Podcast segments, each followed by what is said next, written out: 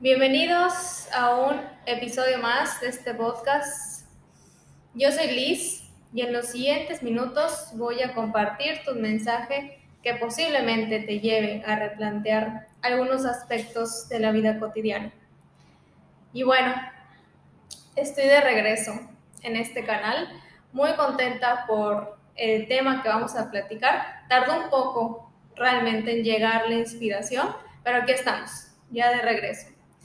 Y bueno, pues a punto de terminar este año 2021 y hay muchas cosas que agradecer y creo que una de ellas es el apoyo que he tenido con este podcast. Mejor dicho, que el podcast ha recibido de ustedes y en verdad estoy muy muy contenta de poder contribuir y abrir estos espacios para promover la salud psicológica, que es como que lo más importante para mí. Pero bueno, Ahora sí, vamos entrando en, materia. Estoy muy contenta de compartir este espacio con ustedes. Y bueno, en esta ocasión vamos a, a platicar acerca de pues, este estado de ánimo aspiracional al que todo el marketing apunta, a que todo, pareciera que todo lo que buscamos apunta, que es la felicidad. Y bueno, hemos aprendido de entrada que la felicidad es lo que debemos buscar o aspirar a alcanzar. ¿no? Y no podría estar más de acuerdo con esto, pero tengo una objeción con eso. Y es, ¿qué pasa con los otros estados de ánimo? Y quiero decir eh, de entrada, ¿no? Quizá ni siquiera estamos buscando lo que realmente necesitamos. Tal vez sí lo que queremos, pero no lo que necesitamos o lo estamos haciendo ya de una forma que, ya no nos está funcionando. Entonces, hoy quiero abarcar este tema. Eh, y bueno, ¿a, qué voy con todo esto? Hoy en día pareciera que hay muchísimos métodos para alcanzarla y entre ellos pues está considerada por supuesto la psicoterapia. Y mientras estoy hablando de esto, quisiera que recuerden momentos en los que de verdad han sido muy felices, momentos que mentalmente hicieron, le tomaron screenshot y guardaron esa captura en un lugar muy especial de su corazón para recordarlo siempre y mantengan esa imagen en lo que voy continuando, ¿no?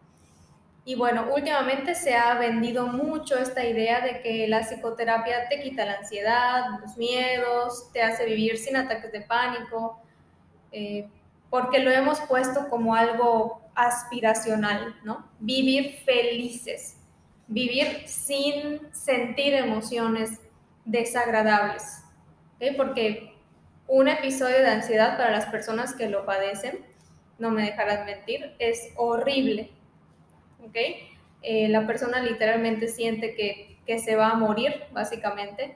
Una crisis de pánico también es, muy fuerte, pero vamos fragmentando la información. No me quiero adelantar demasiado. Eh, les decía que hemos hecho mucha propaganda, que honestamente creo que ha llegado a ser también un poco perjudicial para las personas, ¿no? Eh, en el hecho de básicamente decir que debemos buscar ciegamente esta felicidad, ¿no? Pero algo, algo se ha hecho en este camino que básicamente ha eh, satanizado, por así decir, los otros estados de ánimo, ¿no? Porque en el momento en el que la persona, una persona siente miedo, pero de este miedo que es como muy punzante, ¿no? Que, que puede desatar una crisis, la persona se siente peor por el hecho de que se está sintiendo mal que por la emoción en sí. Entonces, no, no sé si me estoy explicando bien, pero bueno. Eh, cuando entra la, esta angustia por sentirse mal, sentir miedo o sentir tristeza, ¿ok? Más que sentirse mal por la situación que está desencadenando esa emoción. Y voy a poner un ejemplo. Me prometí a mí misma ya no enojarme cuando alguien se meta a mi carril mientras voy manejando. que de hecho tengo un acompañante aquí. No sé si puedes decir si eso lo he cumplido. ¿No? Ok. Prefiere mantenerse en anonimato. Eh, bueno, entonces yo me prometo a mí misma que, que no me voy a enojar, ¿no? No me voy a enojar, voy a manejar bien, voy a estar tranquila. Pero se me cruza un coche, se mete y se atraviesa a mi carril y tengo que frenar de golpe. ¿Ok? Y me enojo, me llega el enojo. Entonces, antes de que pueda desencadenar ese enojo como yo lo transito, en ese momento digo chispas o, o contras o lo que sea. Dije que ya no me iba a enojar. Y me frustro conmigo misma por el simple hecho de haber sentido tal cual. Eso sin mencionar el juicio al que me, me voy sometiendo a mí misma porque al parecer es inaceptable que me enoje, no es válido que me enoje. Hace poco escuché de una terapeuta un claro ejemplo eh, del llamado el control de las emociones.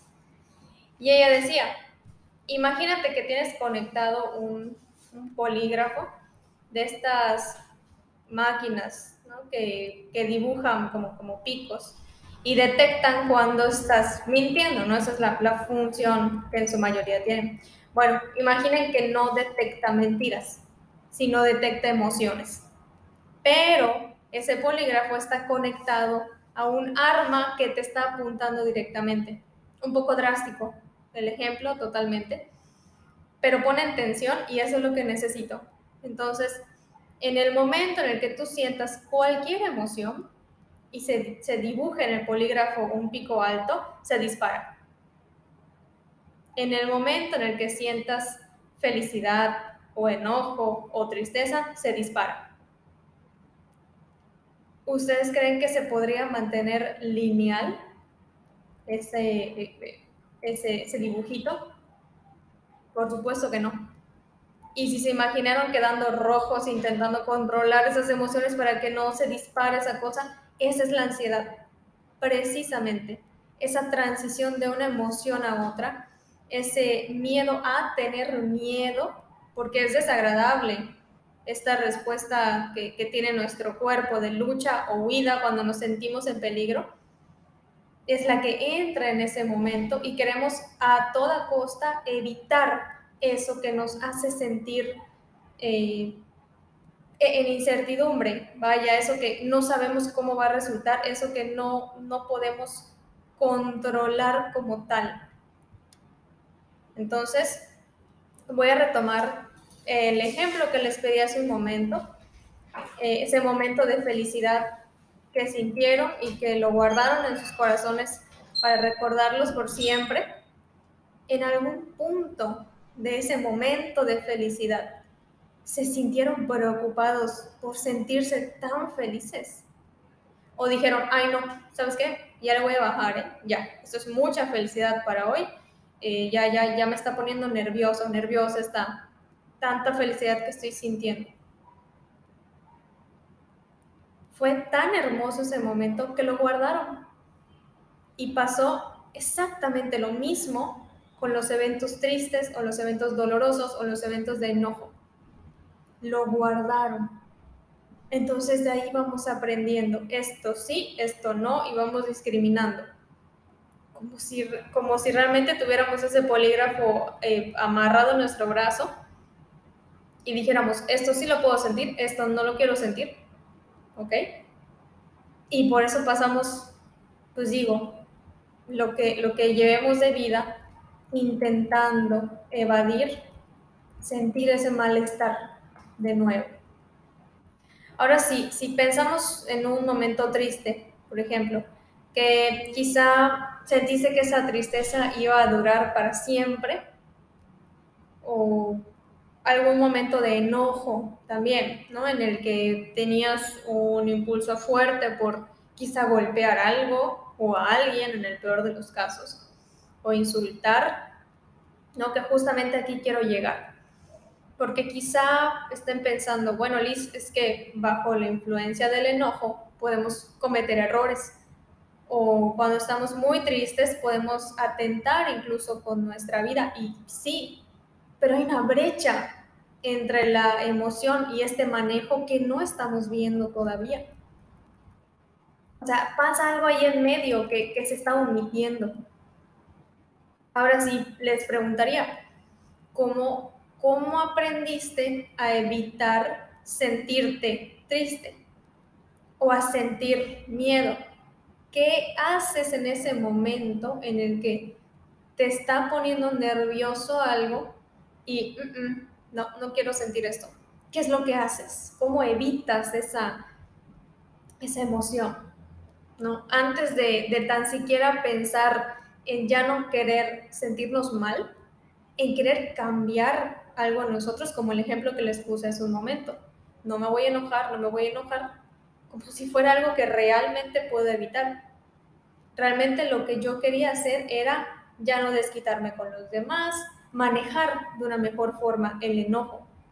¿Ok? Que eso sí, es esa brecha la que no estamos viendo, manejarlo para que ya no sea aversivo para nosotros, sino que sea simplemente otra emoción más, como, como la alegría, como la tristeza. Que si todos hemos visto esa famosísima película, nos damos cuenta de que las necesitamos para regularnos. Imagínense que todo el tiempo estuviéramos felices. Nuestro cuerpo de verdad no lo aguantaría. Incluso, bueno, poniéndome un poco cerebrocentrista, eh, se dice que esa felicidad, imagínense, ese, ese momento de felicidad que se les vino a la mente, que ese pico más alto de felicidad les duró 15 minutos, tal cual. ese pico más alto donde nuestro cerebro, o como, le quieran, como lo quieran ver, nos dio toda esa alegría, toda esa felicidad, fueron 15 minutos. Después fue bajando lo mismo pasa con el enojo, lo mismo pasa con la tristeza. Ahora, cuando se prolongan más tiempo, es cuando empiezan a volverse, entre comillas, un problema. ¿Ok? Pero el problema no está dentro de nosotros. ¿Ok? Nosotros estamos dentro de un problema. ¿Ok? Que es como esta nueva forma en la que se está buscando abordar la depresión, por ejemplo, o incluso temas de ansiedad. ¿ok? Entonces, no, no me quiero profundizar mucho porque me voy a perder del tema central, pero sí quisiera que realmente se hagan esa pregunta, ¿no? ¿Qué hago para evitar sentirme triste? ¿Qué hago para evitar eh, sentir esa incertidumbre, ¿no? Porque definitivamente hay cosas que no, no vamos a controlar, no podemos, es más, lo, lo que esté afuera de nosotros no es nuestra responsabilidad. Hay que saber discriminar qué sí y qué no. ¿Ok? De entrada. Entonces, ¿cómo aprendí que las emociones desagradables, porque no son negativas, ninguna emoción está considerada como negativa, como les decía, todas son necesarias. ¿Ok? ¿Cómo aprendí que las emociones desagradables son aversivas y no debo sentirlas? las censuré totalmente. Y, y literalmente quiero que hagan la pregunta a ustedes porque yo no tengo las respuestas. Tengo las respuestas para mí, pero no para ustedes, porque no conozco su, su entorno ni, ni su contexto para poder responderles, ¿no? Ustedes son los expertos totalmente en, temas de su historia. Pero, pero sí me interesa abrir estos espacios para que ustedes mismos se empiecen a cuestionar y a encontrar ese equilibrio tal cual en mayúsculas, ¿ok? Porque la misma, la misma eh, terapeuta que les, que les conté, se me va la onda, la misma terapeuta de la que les conté hace un momento, nos compartió otra frase que creo que me ha marcado incluso en, este camino personal, ¿no? Y ella decía, estar dispuestos a vivir una vida plena es poder vivir todas las experiencias, incluso las desagradables. Insisto, hay una brecha enorme, ya que en ningún punto les estaría diciendo que, que se queden en la relación violenta en la que viven tal vez, ni que toleren situaciones que, que les ponen en peligro, no. Apenas aprendan cómo hacerle, salgan de ahí. Pero no me estoy refiriendo a eso. Estoy hablando de esas emociones que son inevitables de sentir. Incluso el miedo a terminar una relación, la incertidumbre que genera, eh, pues digo, la, separación en tal, la posible tristeza que, que sentirás si comienzas un proceso terapéutico y debes regresar un poco al pasado para indagar y poder modificar ahora sí el presente, porque del pasado ya no se puede cambiar nada. Podemos ir a, recolectar datos para que ahora sí empezar a modificar el hoy. ¿Ok? A ese tipo de emociones me refiero, a las que en ocasiones se tienen que transitar para generar cambios en nuestros hábitos y en nuestras relaciones también. Y bueno, les dejé por ahí unas preguntitas en Instagram, unas encuestas. Eh, estuve leyendo ya sus, respuestas y, eh, bueno, de antemano, gracias a las personas que se tomaron el tiempo, que, compartieron. Y em, en la pregunta de, ¿han experimentado crisis de ansiedad tal cual? Yo les preguntaba, ¿cómo lo transitan?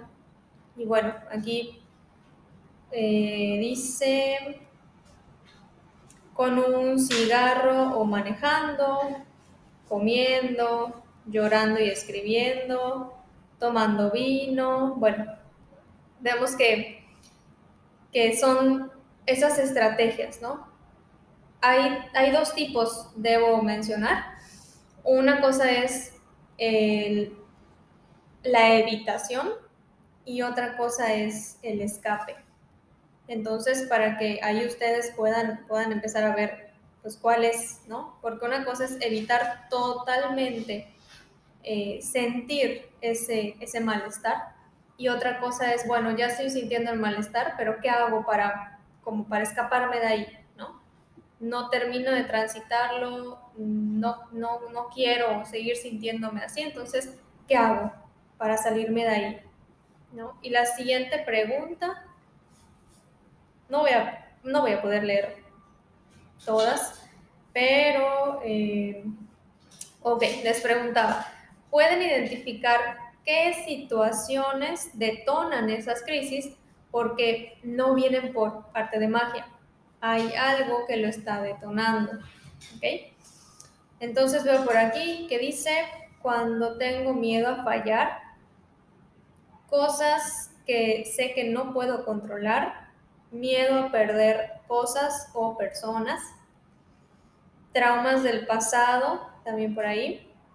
Bueno, nos damos cuenta que son situaciones aprendidas, totalmente. Si nos vamos al ejemplo de, de la carretera tal cual, o sea, ¿qué, qué significa que para mí, ¿no? Que, que se meta alguien en mi camino, y debo reconocer, es muy distinta mi reacción cuando estoy sola a cuando estoy acompañada.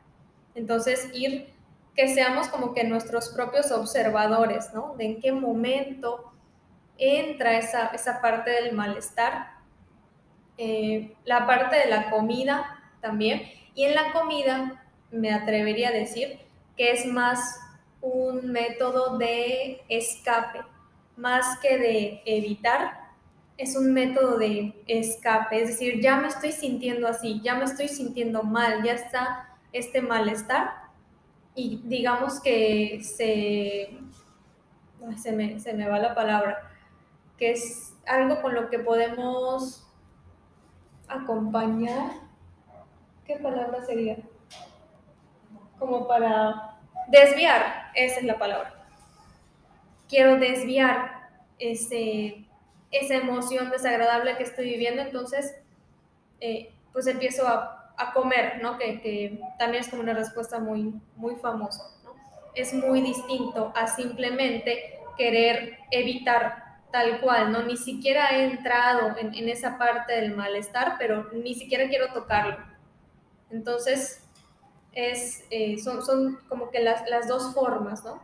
En las cuales generalmente transitamos esa emoción, ¿ok? Y no son buenas ni, ni bueno, no sé si son malas realmente, porque eh, pueden poner en riesgo su salud, sí, algunas, ¿no? Hay otras, eh, como, como también leí por aquí, en la parte de, bueno, transitar la emoción llorando, tal cual, y escribiendo, porque a fin de cuentas, el hecho de escribir no sustituye el hecho de que lo hables tal cual, pero de alguna forma lo estás externando. Entonces sirve también como un tipo de, de catarsis, ¿no? Para bajar, eh, para ayudar a bajar esa emoción. Entonces también es, es una forma muy válida de, de, transitarlo, ¿no? Entonces veo que también hay, hay varias respuestas muy parecidas.